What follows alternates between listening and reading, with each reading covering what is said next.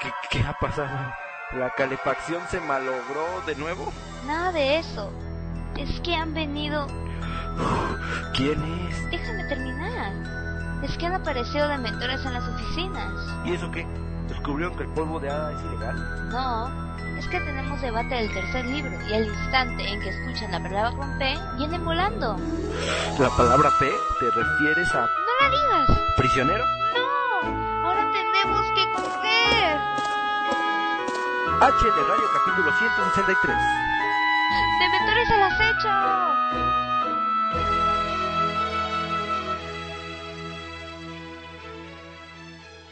e iniciamos un capítulo más de HL Radio. Y esta semana hablaremos sobre los proyectos cinematográficos de Tom y Rupert. Además, JK Rowling será una muñeca Barbie. Así que empecemos con los reportajes. Charget, película protagonizada por Rupert Grint y que empezó a grabarse a finales del 2008, ya tiene fecha de estreno en el Reino Unido. Será el 9 de abril de este año y podremos ver a Rupert sumergido en la piel de un joven aprendiz de asesino. Aún se desconoce si logrará distribuirse en otros países. Esta película cuenta, además, con dos actores que participan también de la saga potérica. Bill Nighy, que interpreta a Rufus Scrimger, y Elena Bonham Carter, que interpreta a Beatrix Lestrange. Hace años conocí a un joven que tomó muchas decisiones equivocadas. Permíteme ayudarte. No quiero su ayuda. Que no lo entiende. Debo hacer esto. Debo matarlo. Por otro lado, su compañero de elenco Tom Felton empezará un nuevo proyecto al lado de Ashley Greene de la saga Crepúsculo y Sebastian Stan de la serie de TV Gossip Girls. La película lleva por título The Apparition y está basada en hechos reales y cuenta la historia de una pareja acusada por una presencia sobrenatural desatada durante un experimento colegial. Um, yeah, the the question at hand. Uh, I did acting for just sort of fun, really, at drama clubs after school. Um, I used to watch my brothers in perf- in like plays. They used to do like South Pacific and West Side Story, that sort of stuff. So yeah, I guess sort of watching that and just doing it for fun, really. En palabras de Felton, su personaje es un verdadero paso fuera de lo que acostumbra hacer y lo que ha hecho en los últimos 10 años. Añade además que tendrá un look casi irreconocible, dejando de lado su tan acostumbrada rubia melena. De igual manera, dice que su personaje es un joven estudiante de colegio, muy inteligente y seguro que está muy emocionado con lo que está haciendo. Al mismo tiempo, él no tiene idea sobre en qué se está metiendo. Este personaje tiene un amplio rango en una película. Él empieza como un verdadero buscavidas y conforme la historia avanza realmente lo ves cambiar. Felton grabará The Apparition durante tres semanas en Berlín, para luego ir a Los Ángeles para una o dos semanas de trabajo de producción, después de lo cual regresará a los estudios Livingston en Inglaterra para terminar de filmar Las Reliquias de la Muerte. Mucha suerte a ambos en sus nuevos proyectos.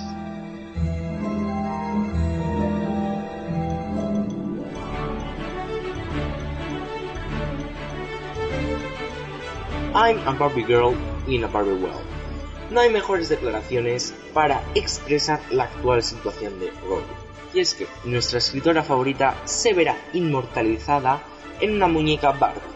La muñeca de Mattel de ya 51 años, que se dice pronto, tomará el aspecto de la creadora de la saga de Harry Potter, no solo en cara y figura, sino también tomará las vestimentas que la mujer en cuestión, Rowling, llevó en el banquete de los Monsters and Critics Award de 2009. La muñeca en cuestión no se comercializará para el disgusto de las fans de Barbie y de Harry Potter, sino que se utilizará para una exposición de la empresa creadora de Barbie en Alemania. Puedes ver la imagen en la que sale la escritora en la galería de imágenes Harry Media.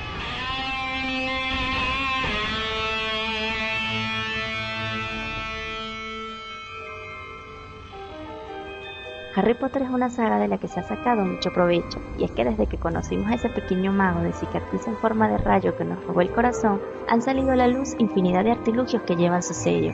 Y es así como hemos podido ver álbumes de estampitas, juguetes y videojuegos en muchos hogares del mundo. En el caso de los videojuegos, Electronic Arts es la empresa que adquirió los derechos exclusivos de la saga, sacando hasta este momento seis ediciones relacionadas con las entregas potéricas, incluyendo un simulador de Quidditch. En la última publicación de los resultados de esta empresa se dejó ver posibles lanzamientos, mostrando entre ellos el de un nuevo juego potérico que aún no cuenta con título establecido. Los rumores afirman que podría estar referido a la primera parte de las Reliquias de la Muerte, o que podrían sorprendernos con otro juego original, como el de Quidditch Copa del Mundo, que salió a la venta en el 2013.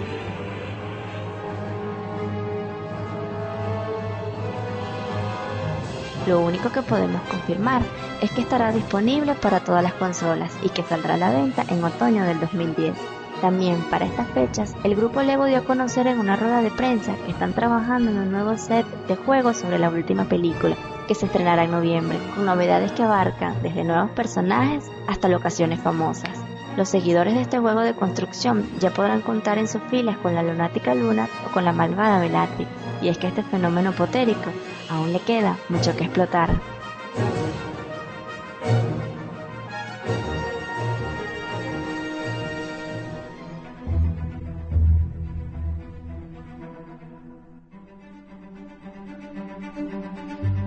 Hola, bienvenidos a un nuevo debate de HL Radio. En este caso vamos a estar debatiendo el libro número 3, El prisionero de Azkaban, Harry Potter y el prisionero de Azkaban.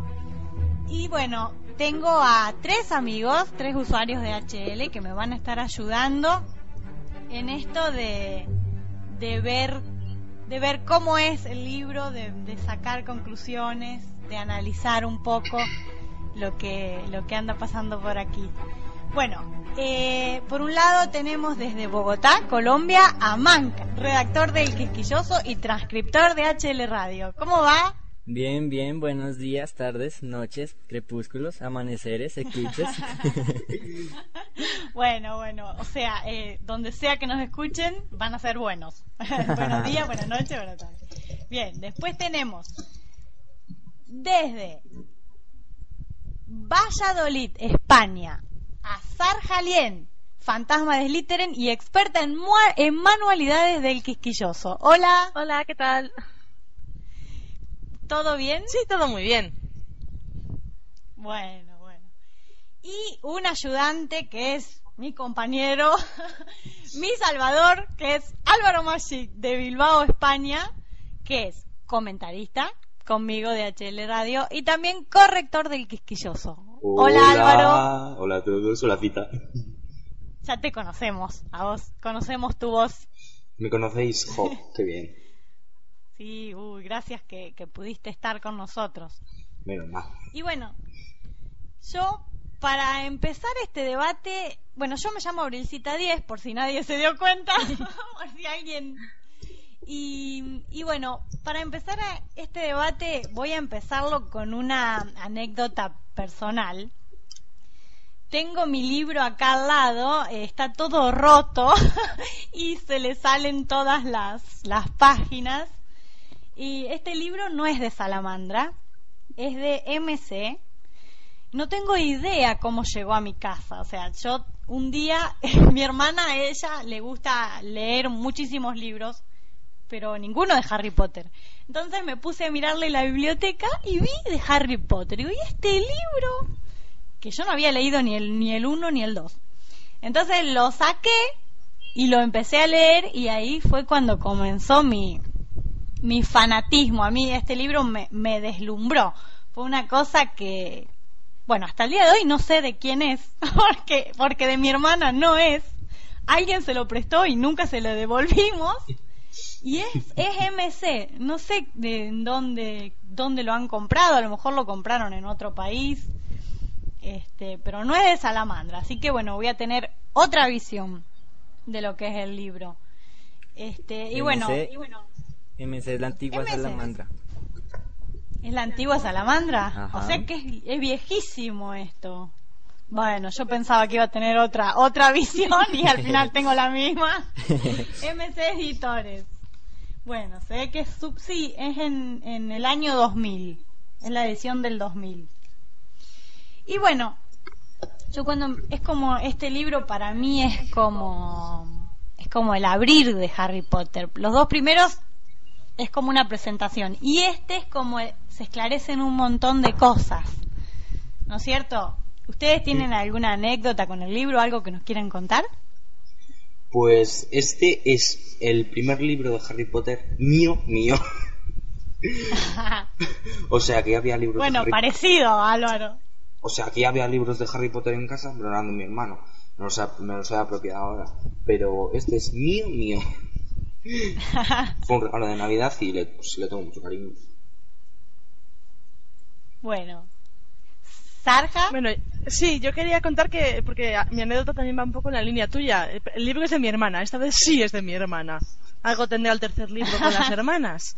Y se lo regalaron por su cumpleaños. Se le regalaron por su cumpleaños. Además fue curioso, le regalaron los tres primeros y luego otra vez el primero, otra amiga distinta. Y le escogí y desde entonces no me solté. Y a alguno todavía no se le he devuelto, o sea que. ¿Y Mancar? Yo también podría decir que me volví fan gracias a este libro. Pues yo sí había leído los dos anteriores, pero no era que me impactara mucho. Y después fue que entré a harlatino.com y fue que empecé a, sentir como ese como esas ganas de leer todos los libros y entonces ahí fue cuando compré el tercer libro y pues me encantó. Claro, es muy, muy, muy choqueante este libro, ¿no? Muy, es como que pasó de ser un libro netamente infantil a ya más adolescente, para un público más pensante, algo más, mm, mucho más armado, los detalles. Bueno, este, a mí realmente me, me, encanta, me encanta. Y bueno, empecemos por, por el nombre, ¿no? El prisionero de Azkaban. Yo cuando, cuando lo agarré digo, ¿quién será el prisionero de Azkaban? Seguramente será alguien sé, malísimo. ¿Qué será Azkaban también? Porque no lo entendía muy bien antes. Y bueno, nos vamos a la página 21, por ejemplo, que es el primer, el primer indicio que tiene Harry de Sirius, que es cuando están en el salón con la tía Marsh, que, no, antes de la tía Marsh, y escuchan en el noticiero Moogle que, bueno, advierten a los telespectadores que se ha escapado un presidiario muy peligroso, dicen que va armado y que se puso a disposición un, un teléfono con línea directa para que todos lo puedan denunciar. O sea que este es el primer indicio que nos da que el Ministerio de Magia se comunica con el Ministerio MUL, ¿no? ¿A ustedes qué les parece? Pues a mí me parece que, que sí, que como ya vemos en libros posteriores, por ejemplo, en el, en el sexto libro, eh, las relaciones entre los dos ministerios son muy... Eh, pues están muy unidas y muy... y al menos entre los dos, entre los dos ministros. Eh, hay muy buena relación. O, o sea, cada vez que pasa algo malo con lo referente al, al mundo mágico, el ministro de magia, que en este que en esta época es es, lo dice al primer ministro y es cuando comienza todo, pues eso puede ser peligroso o, o algo por el estilo. También recalcar que en mi, que en mi edición, eh, que es de salamandra, salamandrina, sí, eh, estoy buscando el número de edición porque resulta que en mi edición eh, la página de la que estamos hablando, en la cual estás hablando tú, en la que sale eh, Sirius, es la página número 19 y resulta que esta es la vigésimo quinta edición, al menos aquí en España. Claro, vamos a tener alguna discrepancia con eso. Solo pensé con el tema de las páginas.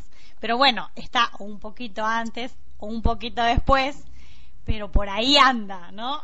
Eh, yo me acuerdo que, que cuando lo vi, pensé enseguida en Harry, ¿no? Harry, ¿qué, ¿qué habrá pensado cuando escuchó esta noticia? ¿Habrá pensado que estaba tan íntimamente relacionada con él? O sea, ni idea que después Sirius iba a ser su padrino y que, bueno, todo, todo, todo lo que pasó, ¿no? Bueno, ¿y Manuel? O Zahar, la que quiera. Sí, yo quería comentar a ese respecto que, que yo creo que, que, también nosotros, nosotros mismos cuando lo leímos por primera vez, tampoco sabíamos que Sirius iba a ser tan importante. Pensamos que era una noticia más. No le, no le dimos. Claro. Está muy bien introducido en ese sentido el personaje, porque al principio ni, no tienes ni idea de quién va a ser ni lo importante que es realmente. Claro, claro. Por eso a mí me, me impactó una vez que releo el libro esa noticia nadie se da cuenta que va a ser tan, tan esencial en, en lo que es después el libro, ¿no? ¿Mancar? Pues yo creo que, bueno, en mi caso yo, yo vi primero la película y después leí el libro, entonces pues ya tenía más o menos idea, claro. Y pues obvio para quien ya ha leído los libros, para quien ya también vio la película, yo creo que también lee el primer libro y ve que también nombran a Sirius Black desde mucho antes, entonces todavía más está mejor, eh, uno se sorprende más de lo bien planeada que está la historia y que ya existen los personajes desde entonces. Claro, claro, está muy, muy bien planeada. Esa es la impresión que a mí me dio justamente cuando terminé el libro. Pensé que qué cabeza, ¿no? Que tiene esta mujer para, para ahondar en, en todos los detalles y hacerlos coincidir a todos. Y bueno, por ejemplo, eh, no sé si alguien más quiere decir algo más sobre esto. Sí, no, yo, un poco ya más viendo que cómo es, o sea, es curioso que el personaje de Sirius nos lo presentan como un malo malísimo y acaba siendo uno de los personajes que más cariño le tiene todo el mundo. ¿Cómo consigue el cambio de ese personaje que decimos es que ha traicionado a los padres de Harry? Es que es, vamos, poco más es Voldemort, pero... ¿Y cómo consigue que le queramos tanto? Sí, sí, después se le, se le agarra un cariño, yo creo que por el vínculo que tiene con Harry, ¿no? Por el vínculo, porque Harry está solo en el mundo después de todo, o sea, aparte de Dumbledore, está solo. Y acá aparece un pariente, alguien importante en su vida, alguien que lo va, lo va a acompañar, va a estar, no, no, a mí me parece genial el personaje. Álvaro, ¿qué nos quería decir? Pues que como ha dicho Sarja eh, nos lo presentan muy malo y muy muy tal no pero y que luego que le queremos tanto y digo eh, y yo digo eh, a Draco Malfoy también nos le presentan muy malo y hay gente que es su personaje preferido.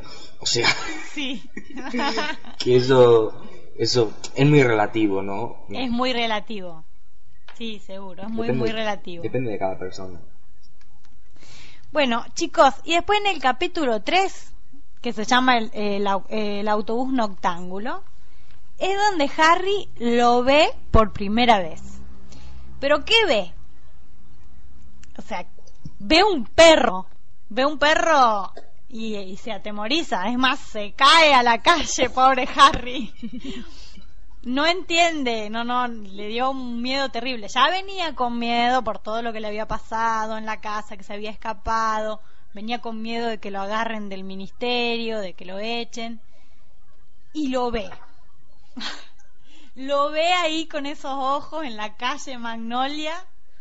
Este, y bueno, después más tarde Sirius explica que, que él lo quería ver antes, antes de ir a, a la casa de Colabusano, pero claro, todo esto no, no, no, no se sabe.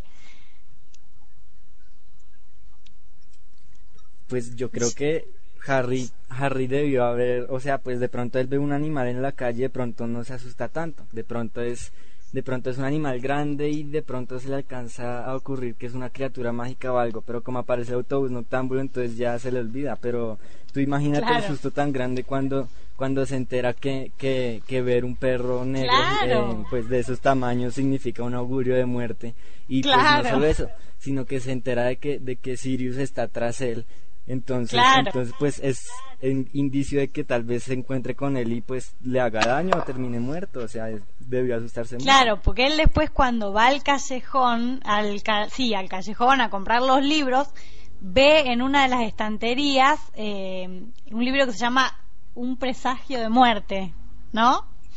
Y lo ve en la tapa. augurios de muerte. ¿Cómo, Mancar? Claro.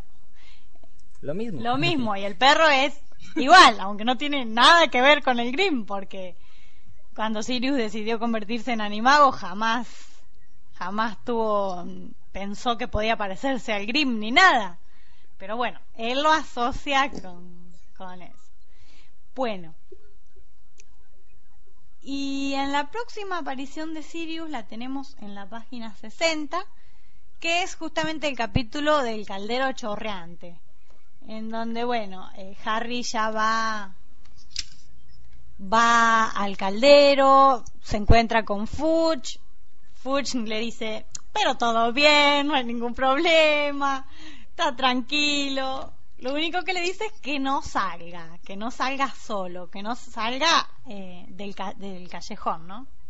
Entonces, bueno, él se compra todos, todos, tus todos sus libros y ahí es como que se da cuenta que hay, que hay un peligro para él. O sea que realmente está peligrando. Está peligrando porque Fuchs se lo dice, ¿no? O sea, Fuchs es como que lo, lo, lo, lo previene. Y más tarde escucha hablar, que eso es la primera de las pistas.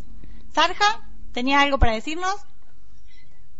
Sí, nada, nada. Simplemente decirte que yo creo que Harry en ese momento empieza a ver que algo pasa, pero tampoco o sea, él, él, es como es, entonces tampoco le presta tanta atención porque tampoco toma tantas precauciones.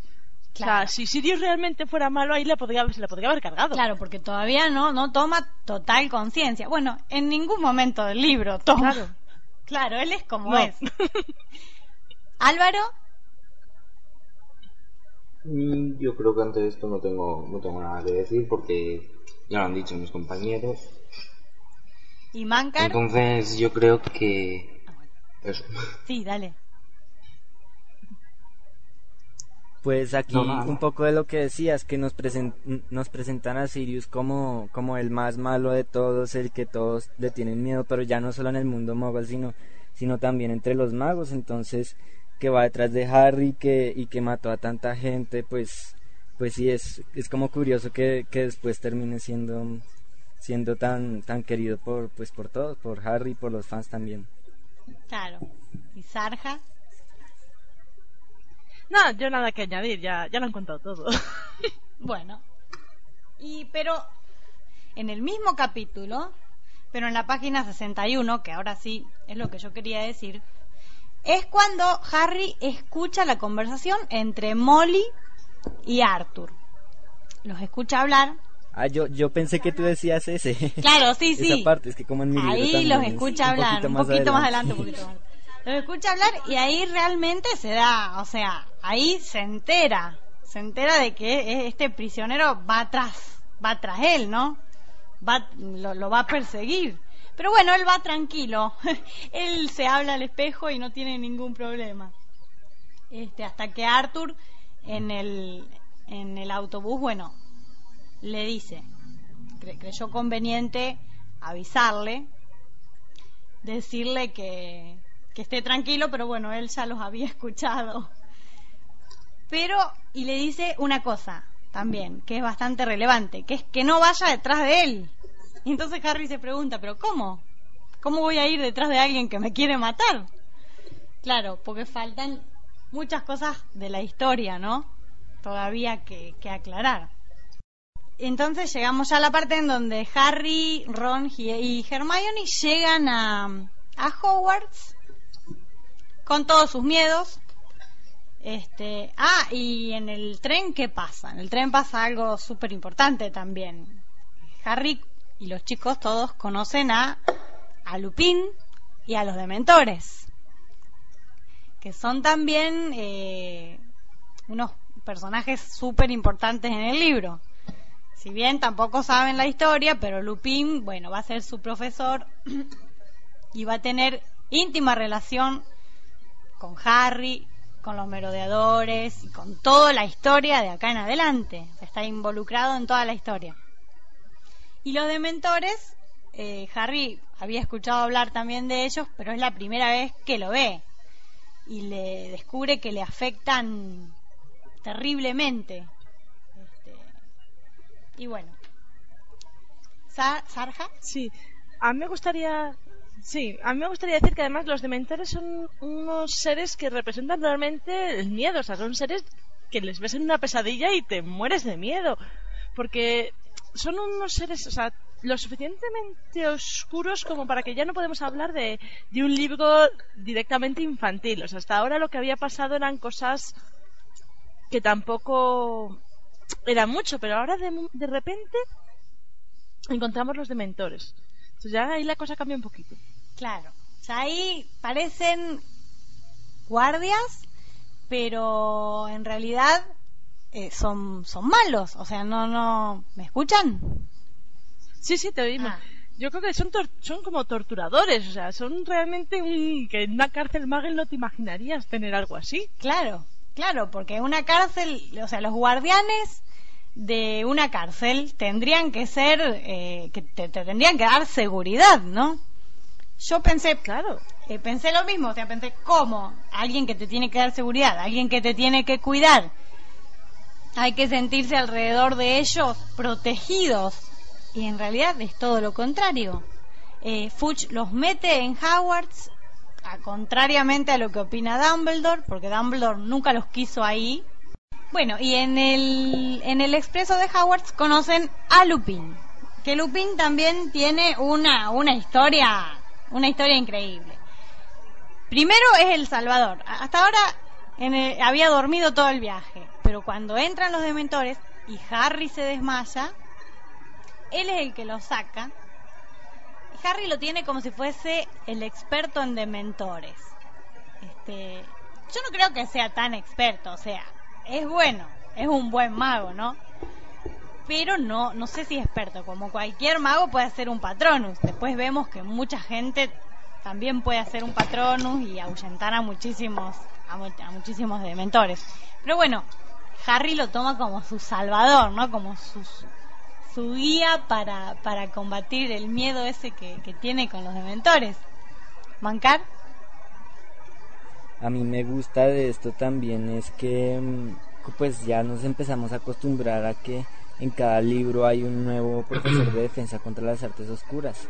Y en esta ocasión por primera vez es uno al que podemos digamos admirar porque los otros dos han sido digamos pues decepcionantes y esta vez es como sí lo que dices un héroe un buen amigo de Harry y eso. Claro, yo creo que Harry lo, lo, lo admira muchísimo, lo admira muchísimo por, por este tema y por un montón de otros temas que después se entera, ¿no? Pero igualmente desconfían de él. Snape desconfía, por ejemplo, de él porque, claro, conoce su historia y sabe que es un licántropo, sabe que era el, amigo fiel de Sirius y siempre él estuvo diciéndole a Dumbledore que no lo metiera en Hogwarts, que no lo agregara como profesor. Este, también hay un cierto velo de misterio alrededor de él, ¿no? Igualmente es el más querido, no los chicos, los chicos lo adoran. Y a Hermione lo había descubierto antes que todos.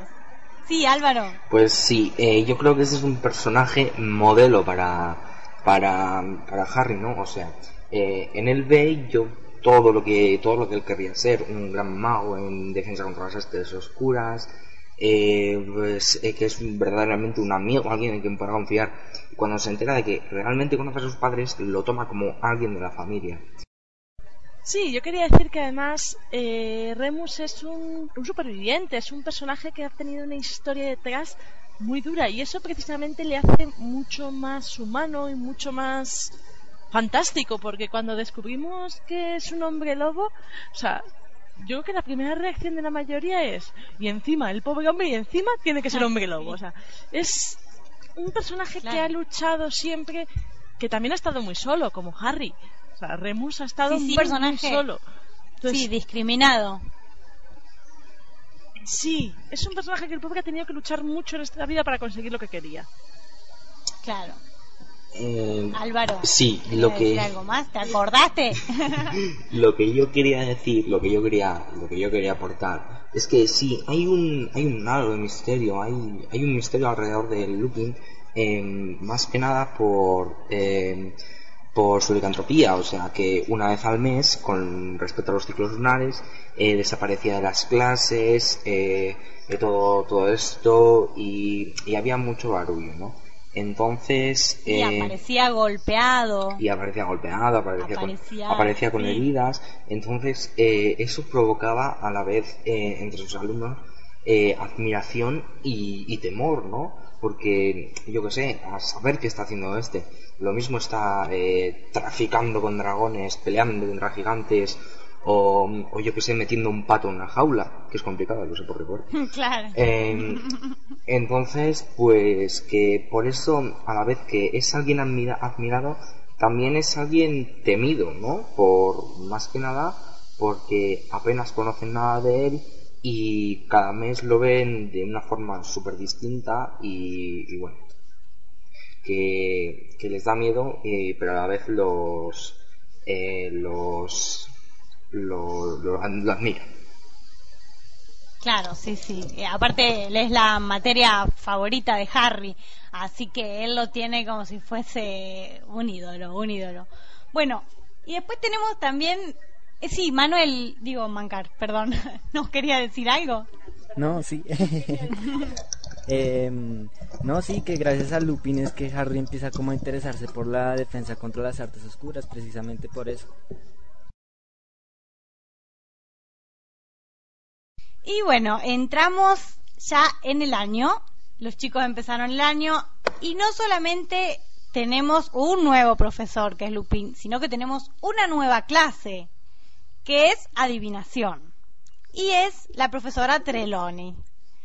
Bueno, y Hermione misteriosamente está apuntada en todas, en todas las, las materias. Tenemos también criaturas mágicas, el cuidado, que también es un nuevo profesor, que es Hagrid.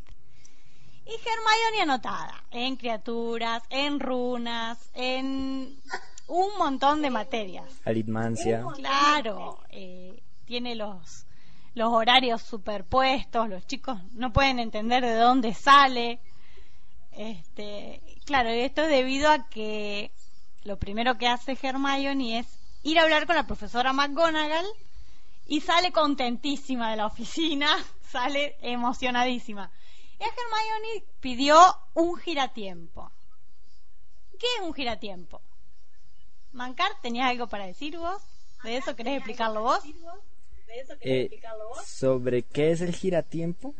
Claro, que, que... Sobre el giratiempo. Sobre lo que quieras. Sobre el giratiempo. Sí. El, el giratiempo, pues, lo que, pues, el artefacto que todos conocemos, el que usa Hermione para asistir a todas las clases.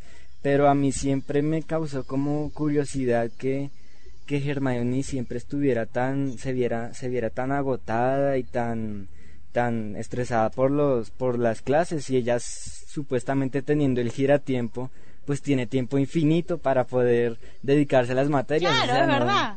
No sé por qué.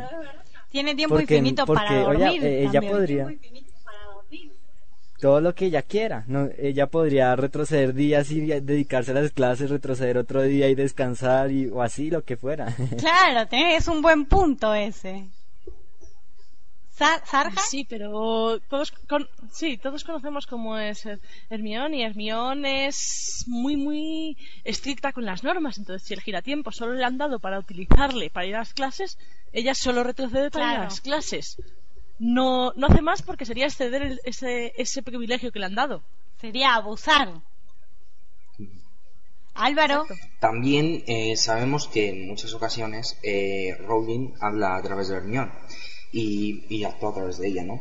Entonces eh, sabemos que Rowling eh, lo del giratiempos lo que no le gustaba mucho la idea, bueno sí que le gustaba pero lo puso en los libros, pero que lo de jugar con el tiempo, poder eh, manejar el tiempo a tu antojo, volver hacia atrás a buscar lo que sea, em, eso era es algo que eh, a Rowling no le gustaba.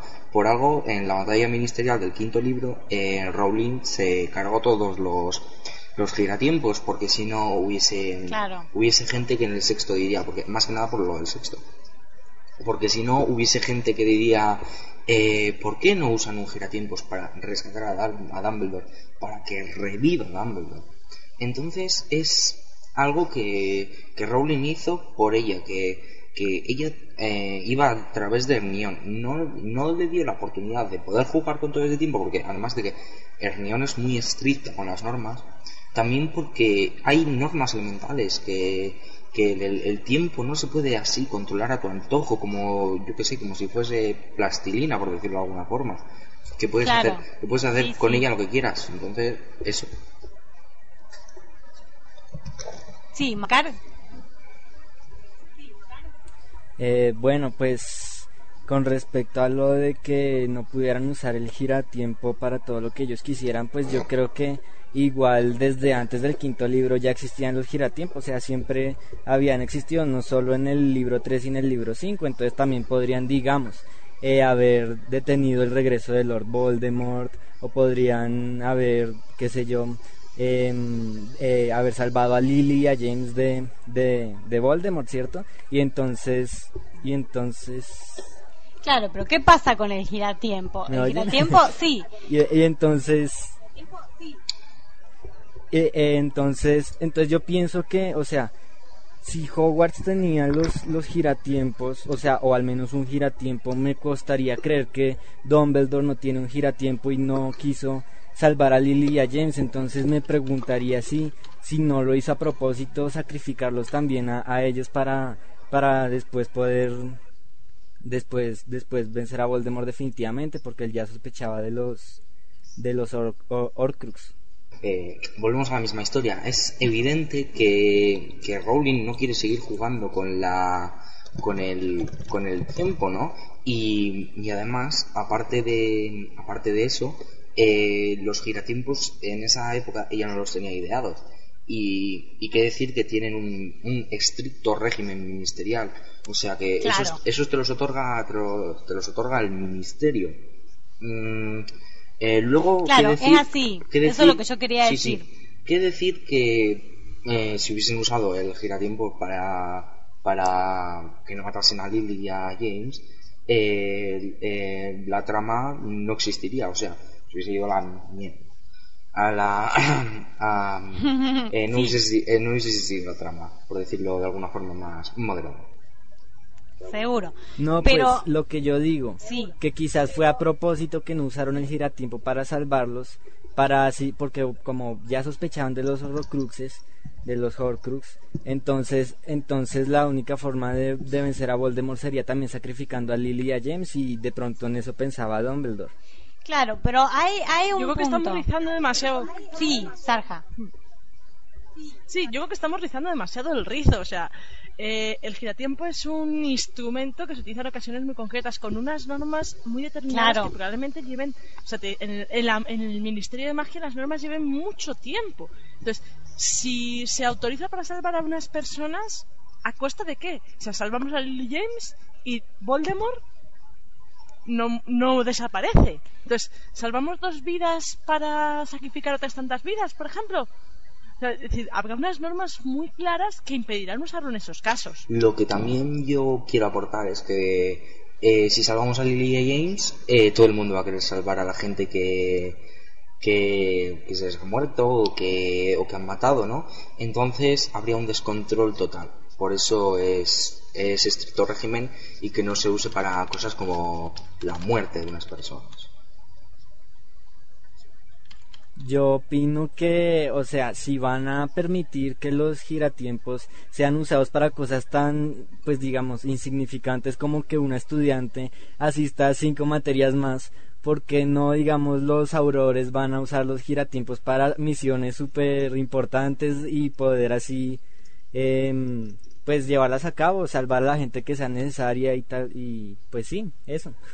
Y sí, por supuesto, seguro es un poco insignificante, es raro que se lo hayan dado solo a ella.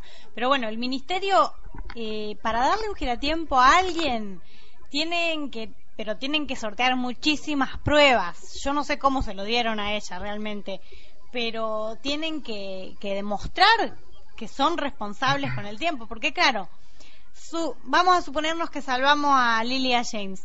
Chicos, no tenemos saga. O sea, ahí se termina la saga. Entonces, y otra cosa que yo quería aportar era que sí, Rowling se cargó los, los giratiempos en el 5, pero en el Ministerio de Londres. Nosotros no sabemos si en otras partes del mundo hay también ministerios que estén otorgando giratiempos. O sea, el giratiempo, una vez que ingresó a la historia, no podemos decir que no existe más. El giratiempo está. Que se hayan roto los de Londres no quiere decir que no haya otros. Que no haya otros en, en el planeta, ¿no? Porque el único ministerio de la magia no es el de Londres. Entonces, ¿y los otros ministerios? Yo lo que quiero decir es que, evidentemente, eh, el ministerio mm, alemán eh, no va a dejar sus cosas al ministerio de Londres. Seguro que no. Entonces, pues. Eso. Claro. Sí, y además, ¿qué, ¿qué, impide que no hagan otros giratiempos? Pueden crear otros giratiempos nuevos. Es si se han podido fabricar una vez, será porque se pueden fabricar, hay conocimientos de cómo fabricarles, ¿no? Claro, los inefables se encargan de yo eso. Creo que, yo creo que. Yo creo que, bueno, listo. Suponemos que hay giratiempos en, en otros países, pero entonces yo creo que Voldemort lo primero que hace es intentar conseguirlo, o sea, viajar a otro país y conseguir los, los giratiempos, ¿no?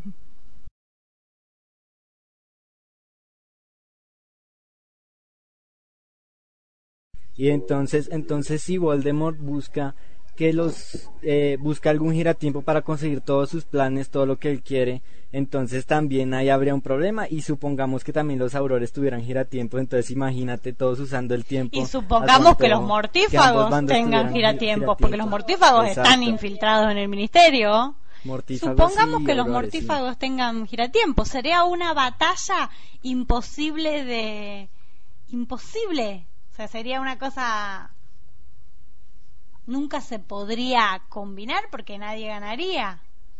Sería Auror contra Mortífago, sería un caos. Realmente el, el giratiempo tiene ese.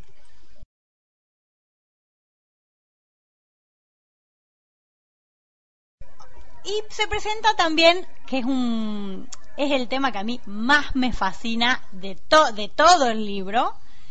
Llegamos a la etapa donde Harry conoce el mapa del merodeador, ¿no? Él quiere ir a Hogsmeade, pero no lo dejan porque su tío no firmó la solicitud. Entonces vienen los gemelos. Tampoco lo habrían dejado. Claro, no lo habrían dejado de ninguna manera. Este, entonces los gemelos le presentan el mapa del merodeador. ¿De dónde lo sacaron los gemelos? Eso. Bueno, se lo roban a Filch. Pero aparentemente a mí lo que siempre me quedó, también quedé pensando es, entonces, desde Lupin y Sirius, que se lo confiscó Filch, hasta los gemelos, nadie más lo tuvo. Eh, solamente lo tuvo guardado Filch. Sí, yo creo que, que, esa es la idea, ¿no? Pero hay otra cosa que me, que me llama mucho más la atención de que... ¿Quién, tiene, quién tuvo, lo, tuvo el mapa del merodeador si no? ¿Cómo lo aprendieron a usar Fred y George? Claro, Claro, exacto. ¿Cómo sabían las palabras que tenían que decir para que aparezca, para que desaparezca? Porque era mí, algo que tenía. A mí me parece que es algo muy eh, muy aleatorio, ¿no? Que hay muchas palabras que te podrían resultar más, más adecuadas para una contraseña que que juro que mis intenciones no son buenas o claro. o, o... son passwords, son claves. Claro, claro. Claro. Pero daos cuenta de una cosa, cuando el, o sea, el mapa tiene la capacidad de interactuar, cuando lo coge Snape, tiene la capacidad de responderle de interactuar. Es verdad. ¿Vosotros creéis que el, que el mapa, cuando lo cogieron los gemelos, se pusieron a hablar con el mapa, o sea, a, a decirle cosas al mapa, porque probarían a ver qué, qué narices es esto, detectarían que es algo mágico y se pondrían a hacer el tonto con él. ¿Vosotros no creéis que el mapa respondería a sus gamberradas contestándoles? Sí, sí, puede Sí. ser. Sí, sí, sí, sí. Porque el mapa, en realidad, lo que, lo que hace también es, es eso. e- Es querer ser descubierto. ¿No es cierto? Sí. ¿Me escuchan? Exacto, yo creo que es eso. ¿Quieres ser des- Sí, yo, Ah. te, yo te digo, yo te digo. Sí, Tarja. Sí, yo creo que quiere eso, quiere esa, ese, ese ser descubierto. Entonces los gemelos son capaces, porque ellos son unos gamberros, Sí. son como eran los merodeadores, entonces el mapa es capaz de detectar eso, de responderles y de acabar dándoles la clave. Claro, claro, sí, sí, sí, sí. Es muy probable que, que lo hayan descubierto así, porque si no, eh, ¿cómo, ¿cómo se explica? Ahora, lo que yo me llama la atención es que no se lo hayan descubierto antes a Filch. Pero claro, dos como, si bien dicen, que dos como Sirius y James solos podrían haber sido los gemelos. Otros alborotadores no existen en Howard, no han existido como ellos. Y bueno. Bueno, entonces Harry va a Hogsmeade, ¿no? Y van a las tres escobas en una de las ocasiones. Este, y escuchan una conversación entre McGonagall, el ministerio, el ministro de magia, Hagrid y Flitwick. Este, y bueno, y ahí Harry finalmente se entera de toda la verdad contada por los por los que la vivieron, ¿no? Se entera de que de que Sirius es su padrino. Bueno, toda la verdad no, toda la verdad en realidad lo último se entera. Pero se entera de que Sirius es su padrino, de que los traicionó, del encantamiento Fidelio. El encantamiento Fidelio es algo también que a mí me, me apasiona. Este, y bueno, la, historia se nos revela en ese momento, ¿no? Resulta que los padres de, Hagrid, de Harry se habían escondido y el mejor amigo los había traicionado. ¿Qué sentirá Harry, no, en, en este momento, pobre? ¿Alguien? Yo creo que tiene que ser un momento muy, muy duro para él. Tiene que ser un momento en el que de repente ves que que las personas más cercanas a tus padres les traicionaron y que tú no has podido vivir con ellos por culpa de eso. Yo creo que eso incluso puede llegar a afectar a la relación de Harry con sus amigos. ¿Hasta qué punto la amistad, si dos mejores, si un mejor amigo traicionó a otro, hasta qué punto él puede confiar en, sus amigos? Claro, claro. Es como que ya no puede confiar en nadie. Esto está, esta conversación está en la página 170 aproximadamente, según las ediciones, ¿no? En el que se llama el capítulo El mapa del merodeador. Sí, que no tenemos que olvidar en ningún momento que Harry solo tiene 13 años. Estamos hablando de un niño de 13 años que de repente descubre todo esto. Es decir, porque muchas veces cuando leemos los libros tratamos a Harry cuando le leemos como si fuera más mayor, pero en el fondo es un niño. Claro. Un niño con sus inmadureces y con sus problemas y de repente te, le viene todo esto encima. Claro, es que claro, ¿qué va a hacer el pobre? Sí, sí, sí. Lo peor es que lo, lo, pusieron, le pusieron los roles tan cambiados, pobre Harry, se entera de las cosas tan cambiadas. Y acá entra Colagusano, ¿no? También en la, en la historia. Un héroe, un pobre chico que, se, que dio la vida para defender a sus amigos y, y lo único que perdió el cobarde fue un dedo.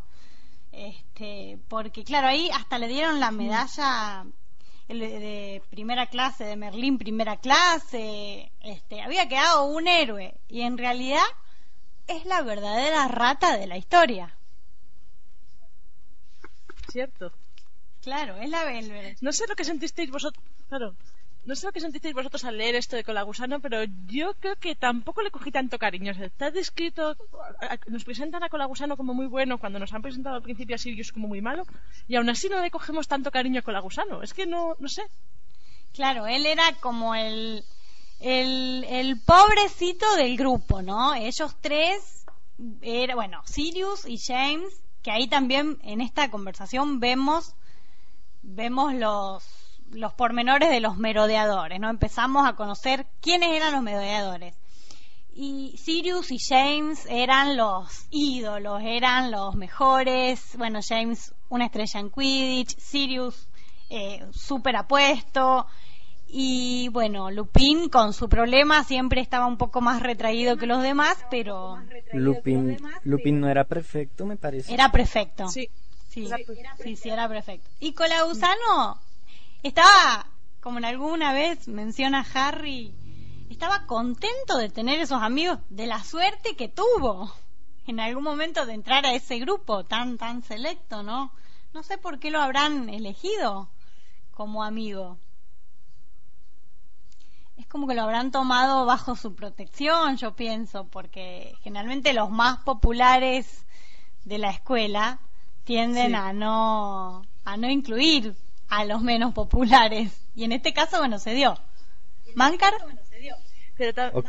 O, quién sabe por qué también de pronto él se les pegaba siempre, siempre andaba con ellos sin que ellos se lo, se lo, o sea, se lo, lo aprobaran, ¿cierto? Y de pronto ellos por lástima fue que no le decían, oye, vete o algo. Sí, pero también hay que tener en cuenta que todos los merodeadores, sobre todo, vamos, Sirius y James eran bastante egocéntricos, les gustaba mucho llamar la atención, que la gente les alabase. Y con la gusano tenía que estar todo el día alabándoles y diciéndoles lo maravilloso que, que eran. Tener a alguien que te haga la pelota todo el día también. Claro, seguro, sí, sí, sí, sí, seguro. Necesitaban, necesitaban a alguien, eran, sí, muy, muy arrogantes, ¿eh? Otra cosa que no, el libro nos, nos presenta a James como si fuese el, el padre más bondadoso y bueno, después descubrimos que no era tan así, que hacía sus bromas, que tenía tenía sus cositas, es más, hasta Lily, hasta Lily lo odiaba en esa época. Pero por, por otro lado también siempre nos presentan a Lupin como alguien muy muy prudente y muy pacífico, ¿cierto? Entonces, entonces también es como el contraste en los merodeadores de que por un lado James y Sirius son los son los engreídos y los que siempre quieren llamar la atención y por el otro lado está Lupin que que de, de pronto no los detiene cuando están haciendo algo algo así de, de alguna maldad como lo que le hicieron a Snape. Pero pues siempre está con ellos y, y lo, lo aprueba igual igual con la gusano claro seguro bueno, y entonces los merodeadores en quinto año lograron convertirse en animagos, excepto Lupin, que eso es para mí una prueba de amistad terrible porque es para acompañarlo a él, ¿no? Que lo hacen. Ellos lograron hacer el hechizo que nunca se explica cómo es y convertirse en animagos. Sirius en un perro, este James en cornamenta, en un ciervo, y Pete y Pettigrew en una rata, porque de otra manera no podía hacerle frente. Sí, chicos, los escucho. A mí me parece muy muy impresionante eso de que sean como tan poderosos, o sea, no pues dejando por, un momento de lado eh, de, de, qué forma se, eh, se enteraron de, de cómo se, se podían volver animagos pues está eh, el hecho de que de que también ellos lograron hacer el, el mapa del merodeador, ¿cierto? Que es un que también tuvo que ser un hechizo muy muy poderoso, un encantamiento que le hicieron al, al, al pergamino del mapa del merodeador. Claro. ¿Y Álvaro qué nos quería decir? Eh, pues que yo no creo que la transformación en sí, la, la animagia, lo podemos llamar, em, sea algo es un hechizo, ¿no? Porque ellos pueden transformarse a voluntad eh, sin tener eh, la varita ni nada. Yo creo que es más bien eh, una transformación propia, como un hechizo sin varita o algo así. Em, claro, una invocación. sí, podría decirse una transformación que tú cada vez que te concentras, te concentras mucho, o, o esto, tú puedes cambiar tus propiedades y transformarte en un animal. Eh, pero yo no creo que cada uno eligiese, yo no creo que cada uno eligiese el animal en que se iba a convertir, eh, porque personalmente eh, yo si pudiese no me transformaría, yo qué sé, en, una rata. Em, es más bien definiendo su personalidad. eso quiere decir que que que Pettigrew tenía predestinados en unas ratas, en un cobarde y tal. Y puede ser y cosas por el estilo. ¿Mancar? No, creo no creo que no creo que ellos lo escojan, pero si lo hacen así, si si, si lo escogen, tú puedes pensar que que de pronto de pronto Colagusano escogió una rata también para ser protegido por James y Sirius y, Lupin también y en caso incluso de que fueran descubiertos para él fácilmente habría sido escaparse de, de cualquier forma que, que más difícil que para los otros tres, ¿cierto? Y también lo protegerlo a él, entonces de pronto también es un poco la conveniencia, lo, le convenía con la gusano convertirse en rata. Sí, bueno, yo acá en el capítulo 18 que se llama Lunático, Cola Gusano, Canuta y Cornamenta, que se, creo yo que es el capítulo más interesante del libro, de todos los libros, o sea, ese y el renacimiento de Voldemort son mis preferidos. Eh, Chicos, bueno, continuando con esta, con la idea que yo llevaba, fíjense, abran sus libros en la página aproximadamente 288, que es donde dice, es donde dice que ellos se convertían en animales. Y en animales grandes, necesitaban convertirse en animales grandes para tenerlo a raya al licántropo, ¿no? Y la rata, bueno, es lo más chiquita que se pueda para que el licántropo ni siquiera la vea, creo yo, porque claro, porque tiene esa, esa personalidad de cobarde, ¿no? De, de, rata. Pero bueno, yo sigo con, con, la idea de que ellos eligen, eh, ellos eligen los animales en los que quieren. Aparte se tienen que registrar en el Ministerio de Magia y tienen que decir las características del animal en los que se registran. Por supuesto, ellos no, están registrados, son ilegales totalmente. Pero, pero no, yo creo que ellos, ellos lo hicieron todo a sabiendas.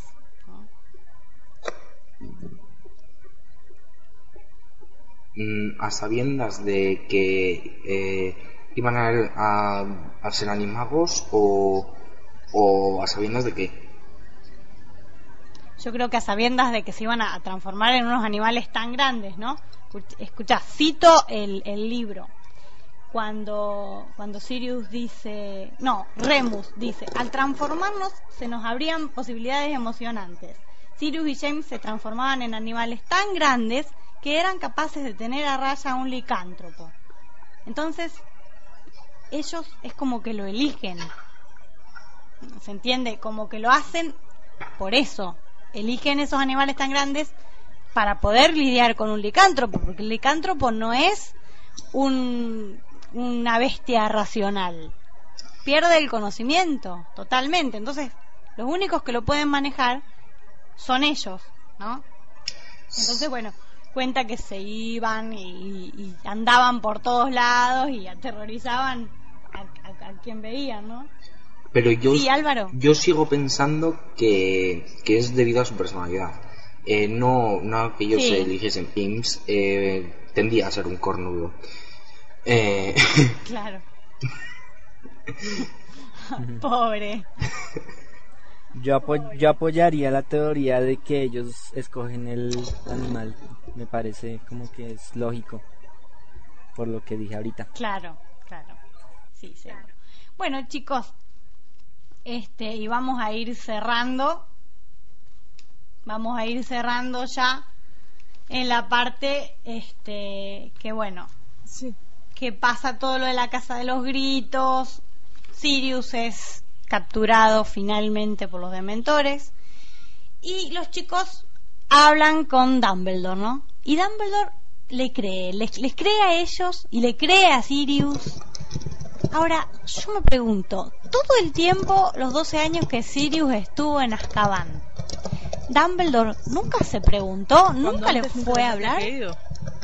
Claro, exactamente, nunca fue a hablarle a Azkaban, que según lo que decían, Sirius estaba en Azkaban muy lúcido, no como los demás, que cuando fue el ministro a hablarle, él le pidió el diario y bueno, y ahí descubrió todo, ahí descubrió la ubicación de Colagusano.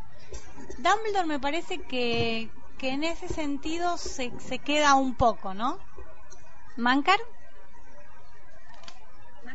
Mm, Rowling ha dado muchas explicaciones de por qué, porque al final terminaron encerrando a Sirius de por vida y entre ellas estaba que mientras Barty Crouch era, mm, eh, pues no me acuerdo el cargo que tenía, pues él mandaba ahí.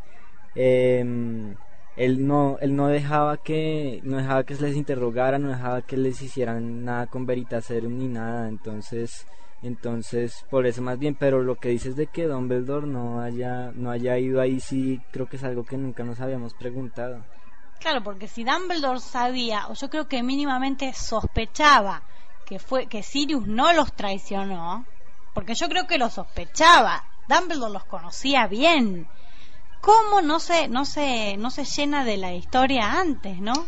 No, no, no averigua qué pasó antes, antes de que este pobre hombre pase 12 años en Azkaban por un delito que no cometió. Em, yo creo que es más bien porque fue Dumbledore, si no me equivoco, eh, quien propuso eh, la creación del, del Fidelio, ¿no? de esa protección. Entonces él también se imaginaba que iba a ser al mejor amigo a quien se lo iban a confiar eh, por, por, porque sería lo más lógico, ¿no?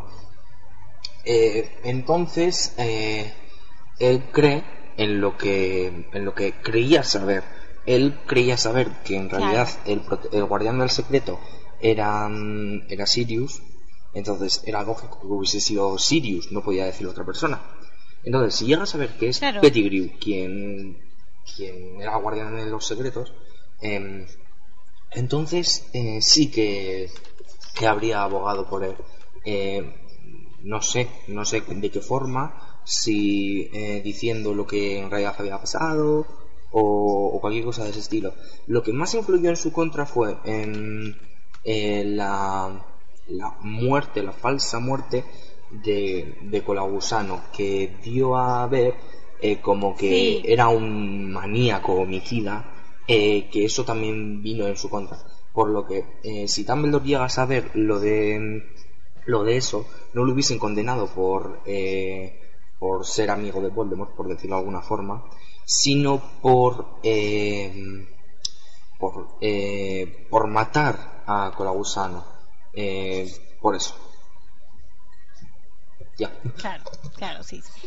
Este, bueno, es una historia bastante, da, da, para mucho realmente este libro, pero bueno, tenemos solo 50 minutos, este, pero da para horas.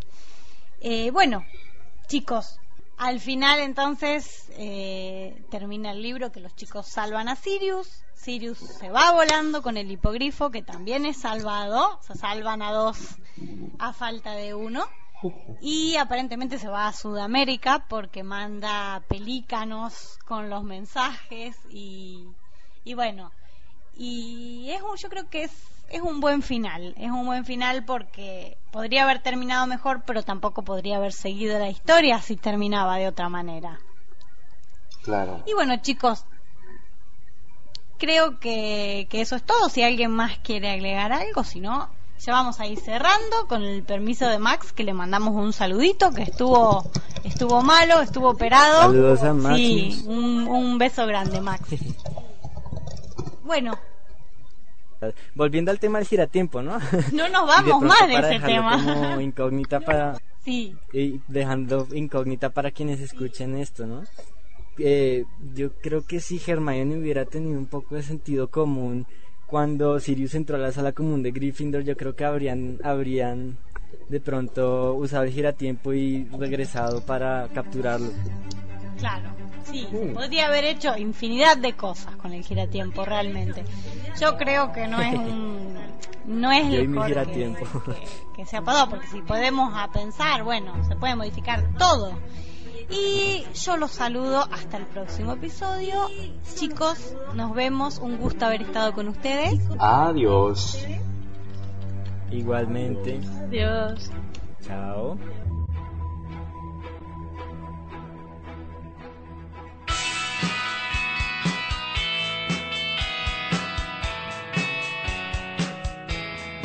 y H la Radio sigue la búsqueda de quién será la gran voz de Hogwarts de este cuarto curso. Hoy es el turno de los Slytherin, quien nos han mandado una imitación de su propio fundador, Salazar Slytherin. Así que acá los dejo con ellos, y ya saben que para que haya un ganador, ustedes deben elegirlo entrando en el club oficial de H la Radio.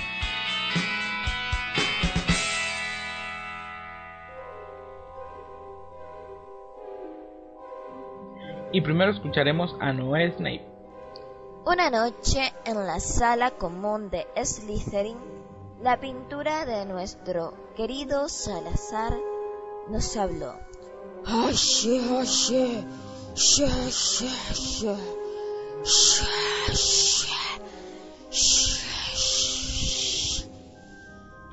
¿Qué, qué digo? Oh, por las barbas de Merlín Creo que comenzaré a darles clases de parcel para que me entiendan. Está bien, les traduciré. No saben cuán orgulloso me hacen sentir. Tenemos que mostrarle al resto de Hogwarts que es aquí en las mazmorras donde estamos los mejores. Vamos chicos, hay que ganar esa copa de las casas y ánimos. No nos olvidemos también de la de Quidditch. A ver si de una vez por todas Godric comprende que solo los de sangre pura tienen derecho a la magia. Y Helga y Rowena también lo admiten. De esa manera conquistaremos todo Hogwarts y estarán todos a nuestros pies diciendo que somos los mejores. Y muy pronto lo hará todo el mundo mágico también. ¡Ja, ja, ja, ja! Y a continuación oigamos a Oliver Riddle.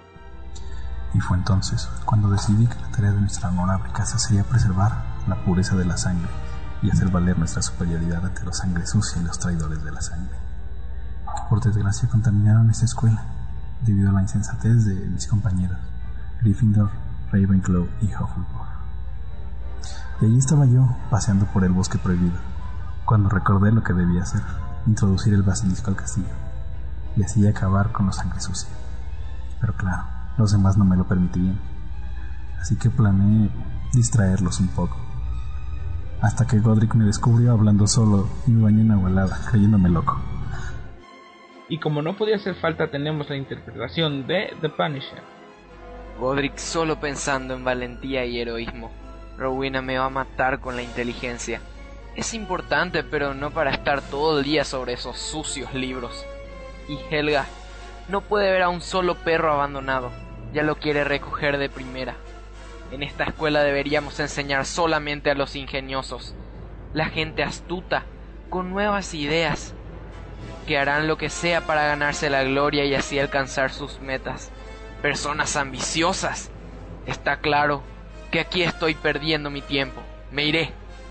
Pero no sin antes dejarle un pequeño regalito.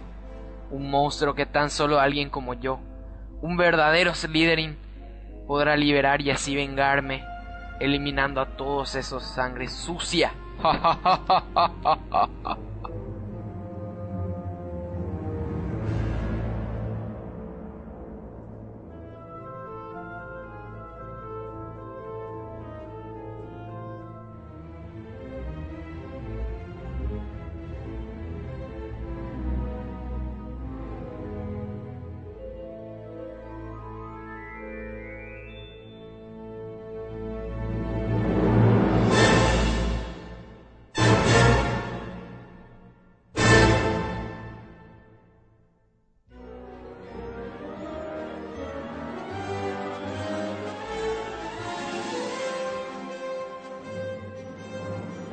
H de Radio Series, episodio 13. Las seis torres de la isla. ¡Tierra a la vista! ¿Cómo dices, maldito pato? Déjame dormir un poco más. Vamos, Snape, levanta, que ya hemos llegado a la isla. El pato tiene razón, muchachos. Esa es mi isla. A reconocer Ringo del lugar. Como recordarán, Snape y sus colegas decidieron viajar a la isla de Grindelwald, donde los villanos especiales están ocultos y donde están todos los que han secuestrado tanto magos como muggles. Su misión es derrotar a estos villanos de una vez por todas y liberar a todos los rehenes. Lo que no sé es por qué han venido en balsa y no volando. O por- Pues porque Grindel, Grindelwald no recordaba el lugar exacto y tuvimos que dar un plan alternativo. Tan alternativo. ¿Dónde se ha visto que un gran mago como yo viaje de esta manera? En fin, ahí está la playa. Sugiero que dejemos la balsa en este lado. Esto, Snape, me parece que no podremos hacer eso. ¿Y eso por qué? La balsa tiene que estar en la playa para que podamos volver. A ver, veamos cómo te lo explico yo a ti sin ofender tu inteligencia. Eh, nos estamos hundiendo. ¿Qué? Bueno, que nos hundimos, está entrando agua en la balsa y o nadamos o morimos ahogados. Una de dos. Nada rápido. Mi isla está llena de tiburones, pulpos, serpientes marinas, tortugas caníbales. Pues eso, una idea. ¿Y por qué se hunde? ¿Quién le hizo ese agujero? Creo que fui yo cuando me tiré aquel pedo descomunal. Pero basta de palabrería. Y al agua.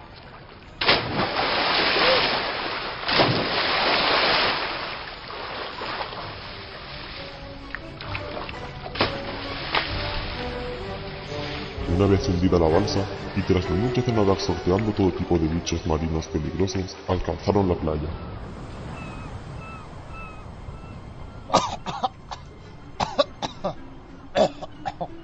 Vale.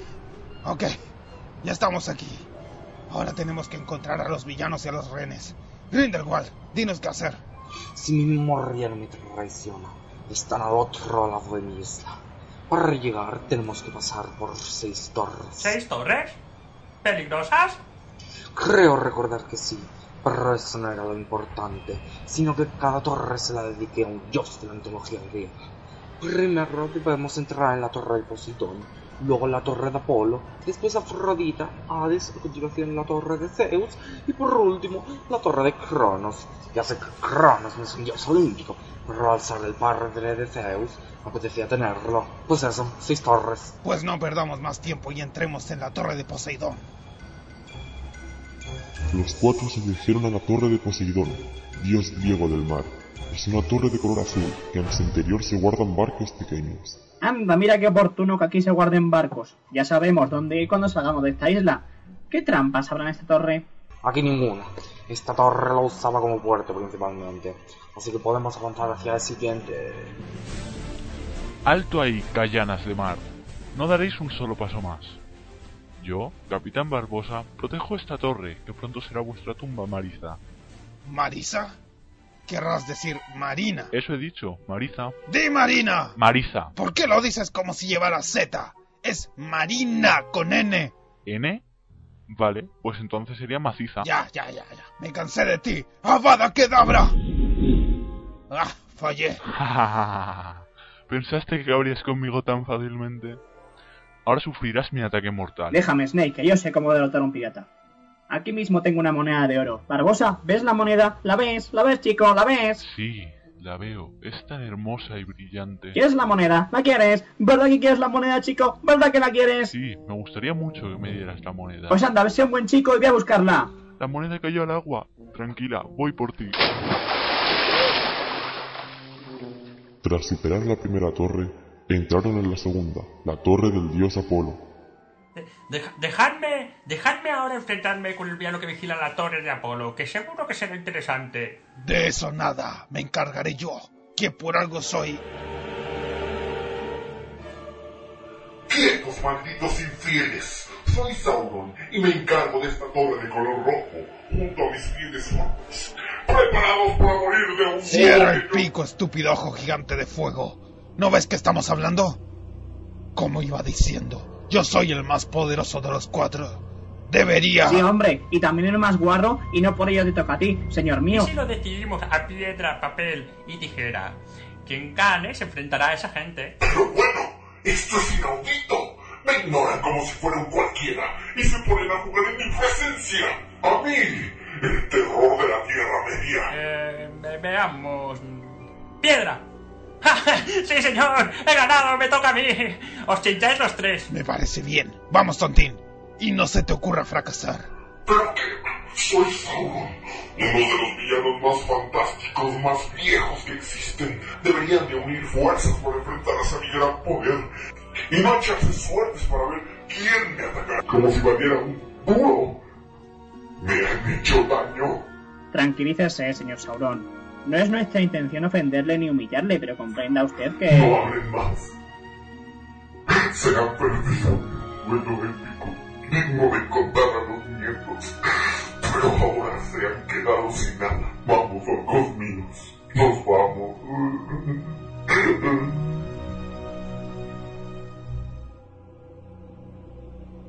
Esta segunda victoria permitió a nuestros amigos continuar hasta la torre de Afrodita, diosa del amor y la belleza.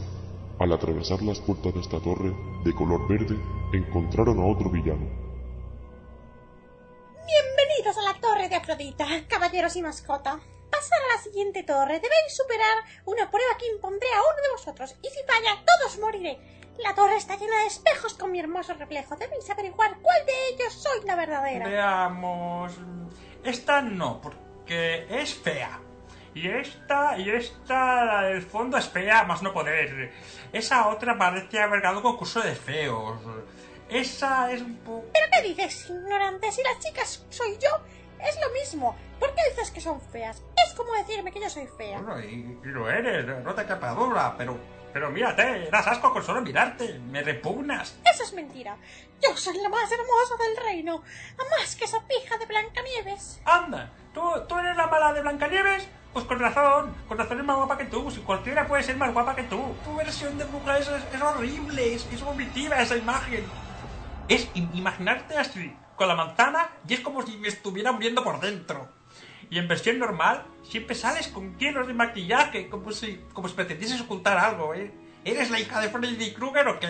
Ahí le doy la razón a Tontín. Los cuatro opinamos que eres asquerosamente fea. Usted, señora, debería estar muerta por semejante ofensa al ojo humano. No se merece custodiar la torre de Afrodita. No, señora.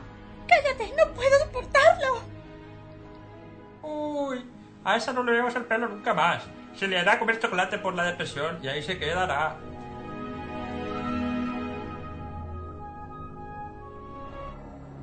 Habiendo superado el ecuador de la isla, alcanzaron la cuarta torre, que pertenece a Hades, el dios de los muertos. Esta torre de color negro debe ser la de Hades. ¿Qué niebla y oscuridad hay por aquí? No, no olvides que después de Tonti me toca a mí, como acordamos. Lo sé, no seas pesado. Abriré la puerta. Todo oscuro y decorado de esqueletos. Qué típico. Y al fondo una luz. Aún faltan dos torres más. Sigamos. Pues ya está. Otro villano más. Ya solo queda Vader y estará en... Quack. Perdón, se me ha disparado la pistola sin querer. Subdesarrollado de pato. Casi me matas. ¿En qué estabas pensando? Patéticos mortales. Esto no les servirá para nada. ¿Me decías a mí, Grindelwald? ¿El qué? Yo no he dicho nada. Solo que sigamos. No sé, me ha parecido oír la voz de alguien que no conozco. Da igual, tienes razón. Vamos a la torre de Zeus. La penúltima torre es la de Zeus, de un bonito color blanco. Como sospechaban, en ella estaba Lord Vader, el líder del grupo de los villanos. Qué apropiado que estés aquí, Vader. Solo tú te reservarías la torre de Zeus, padre de los dioses olímpicos.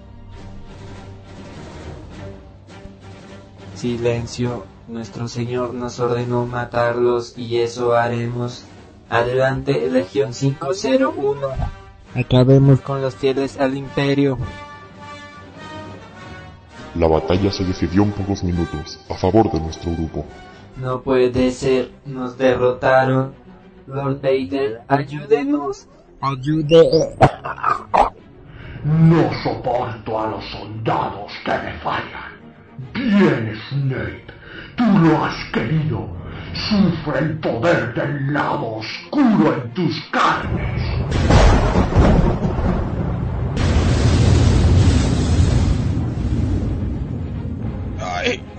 Puede disparar rayos con los dedos? Ahora verás. ¡Afada Kedabra! ¡Ja, Le di. Snape, la armadura negra le protegió. ¡Sigue vivo! Has tropeado mi sistema de respiración. Lo pagarás. Sufrir los cuatro con mis rayos.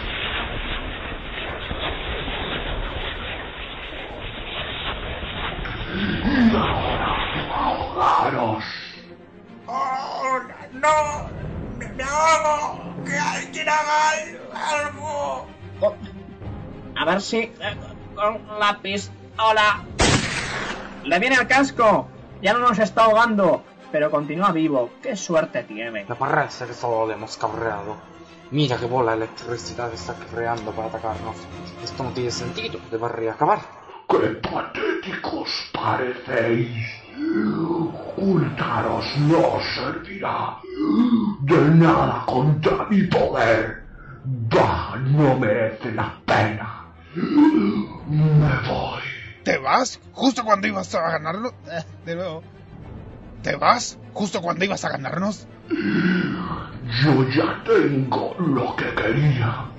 Deseaba asegurar que este mundo nunca será una amenaza seria para el Imperio Galáctico. Y ya lo he conseguido. Gracias a esos dos me voy satisfecho. Lo entenderás todo en la última torre, la torre de Cronos. Yo me vuelvo a mi nave para seguir matando rebeldes.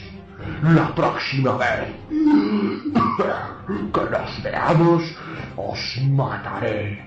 Adiós.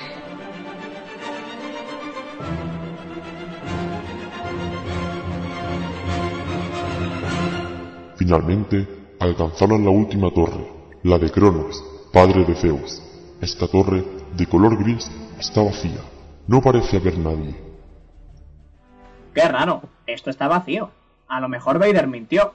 Mira esa pantalla, tontín, se ven a los secuestrados. Desde aquí se debe controlar las celdas. Me acercaré y abriré las celdas pulsando estos botones. Anda, ¿y ese saco de al lado? Se está moviendo. Lo desataré para ver qué hay dentro. ¡Potter! Snake, ya sabía yo que tú eras el responsable. ¿Me matarás igual que a Dumbledore, cobarde? Cierra tu boca, Potter. Dime, ¿quién dirige esa torre? ¿Está ahora? Tú lo sabes mejor que nadie. Está detrás de ti. ¿Detrás de mí? Pero si solo está... No, no puede ser verdad. Se descubre la terrible verdad de esta historia, lo que pocos sospechaban. Snape vio cómo Grindelwald le sonreía mientras sacaba una varita. Estoy intrigado, Snape. ¿Qué ha querido decir? No dejaré que sueltes a mis rehenes, tontín. ¡Snayus! No te muevas, Snape. Aún soy rápido con la varita, aunque sea robada, como esta. ¡Eras tú! Todo este tiempo has sido el malo de esta historia. Y pensar que Snape te dejó dormir en su cama y todo. Ay, cuánto desagradecido hay por el mundo. Ahora no estoy para eso, pato. Dime, Grindelwald, ¿por qué? ¿No te habías reformado? ¿Por qué reclutaste a esos villanos y secuestraste a tanta gente? Por el bien común. Toda mi vida he aspirado a la exterminación de los muggles y a la supremacía de los magos. Era mi sueño y el de Albus. A pesar de todos estos años, nunca lo olvidé. Y hoy por fin lo conseguiré. ¿Y en qué puede servirte esa pobre gente? Esta isla ya no está deshabitada. Construyeron un complejo Muggle hace unos años. Mi plan es matar a los rehenes en sus narices para que el estatuto del secreto se rompa y estalle una guerra entre Muggles y magos que es los segundos. No lo permitiremos, ni nosotros ni los magos, porque no te seguirán. Además, estás tú solo, no puedes hacer nada. No seas infantil, Rigoberto. ¿Habéis escuchado a Vader? Somos dos. Porque hay otro que me ayudó muchísimo en esta labor. ¿Quién? ¿Está aquí? Snape, te presento a mi socio en esta empresa. Hades. Vas muy despacio, Yeller. Acabemos cuanto antes y matemos a esos mortales. Un momento. Yo escuché esa voz. En la torre de Hades. ¿Estás diciendo que este hombre es Hades? ¿El dios mitológico Hades? En efecto, el dios en persona. Solo su poder divino podría haber reunido villanos de sagas tan distintas. Y solo él podría haberme sacado de mi prisión. ¡Eso es mentira! Te sacó Dumbledore en espíritu. Fue él quien me avisó de esta amenaza, y se supone que tú me ayudarías. ¿Aún no lo ves? La razón por la que Dumbledore me sacó es porque él trabaja para Hades. Y yo que te consideré como el padre que nunca tuve. O el abuelo, que viene a ser lo mismo.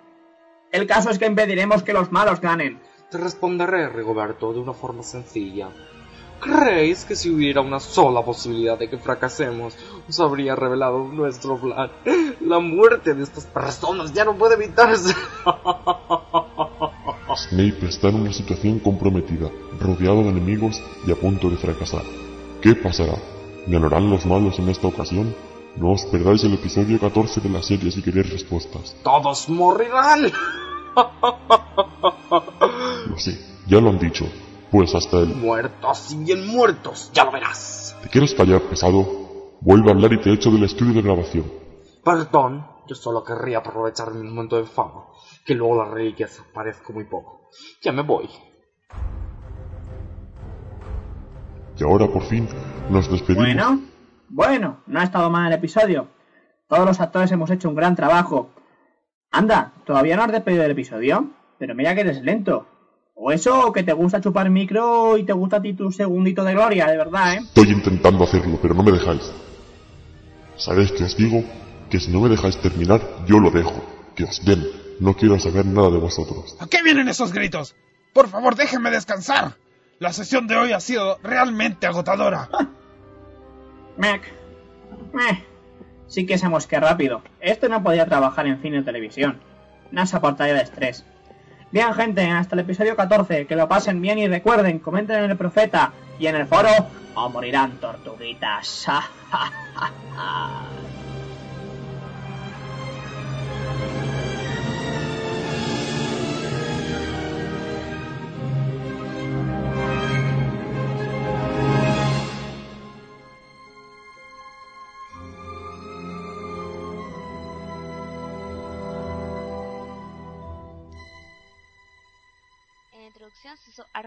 Original. En los reportajes Live Magic, Fireworks de Harry Potter y la Orden del Fénix. En el de Laceby, música del videojuego de Harry Potter y el prisionero de Azkaban. Y en el de Looney, Wandering Steels del videojuego de Harry Potter y el príncipe mestizo. Hasta el siguiente capítulo. Adiós.